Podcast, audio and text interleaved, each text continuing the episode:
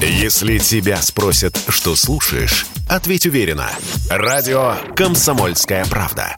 Ведь Радио КП – это самые оперативные и проверенные новости. Российские авиакомпании прекращают полеты за рубеж. Так Аэрофлот с 8 марта отменил зарубежные рейсы по всем направлениям. Улететь можно только в Минск. Отменили рейсы в другие страны авиакомпании «Россия» и «Аврора».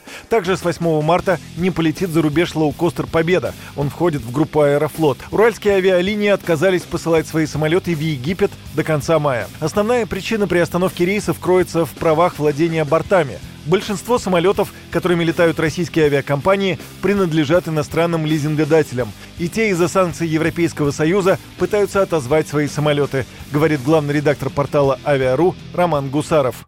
Было несколько случаев задержания самолетов российских авиакомпаний, самолетов, которые зарегистрированы в Европейском реестре, причем в нейтральных странах, странах, куда летать не запрещено и которые не вводили никаких рестрикций, ограничений и санкций в отношении нашей авиации. Ввиду этого риски высоки, и сейчас Росавиация рекомендовала как бы оценить авиакомпаниям самостоятельно эти риски. Во-первых, не летать за рубеж на самолетах, которые зарегистрированы в Евросоюзе. Если они считают, что и по другим самолетам риски высоки, то у них есть право приостановить полеты полностью, чем, собственно, сейчас некоторые авиакомпании и воспользовались. Недавний рейс уральских авиалиний, который собирался вылететь в Москву из Шарм-аль-Шейха, был задержан как раз по заявке лизингодателя, писали РИА Новости.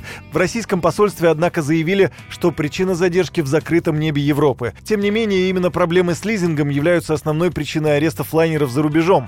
Сейчас стоит вопрос о перерегистрации самолетов, отмечает Роман Гусаров авиакомпаниям рекомендовано по возможности в кратчайшие сроки перерегистрировать самолеты из европейской юрисдикции в российскую, и тогда они смогут возобновить полеты без, без каких-либо ограничений, без угрозы э, для своих воздушных судов. Но основной парк магистральных самолетов – это зарубежные самолеты Boeing Airbus. Многие из них, подавляющее большинство, получено от зарубежных лизингодателей. Они э, в основном зарегистрированы в различных э, так называемых авиационных офшорах офшорах, на Бермудах, в Ирландии и так далее. Как раз поскольку Евросоюз ввел санкции в отношении нашей гражданской авиации, соответственно, они рассылают в различные аэропорты мира запросы на задержание воздушных судов, которые зарегистрированы в ЕС.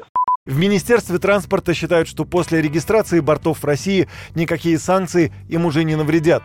Пока о сохранении международной программы из российских компаний заявили только Азимут и ЮТР. Азимут продолжит доставлять пассажиров из Сочи в Стамбул, а из Минеральных вод в Гюмри и Баку. ЮТР будет летать в Ереван из Москвы и Тюмени, а в Стамбул из Грозного. Юрий Кораблев, Радио «Комсомольская правда». Если тебя спросят, что слушаешь, Ответь уверенно. Радио «Комсомольская правда». Ведь Радио КП – это истории и сюжеты о людях, которые обсуждает весь мир.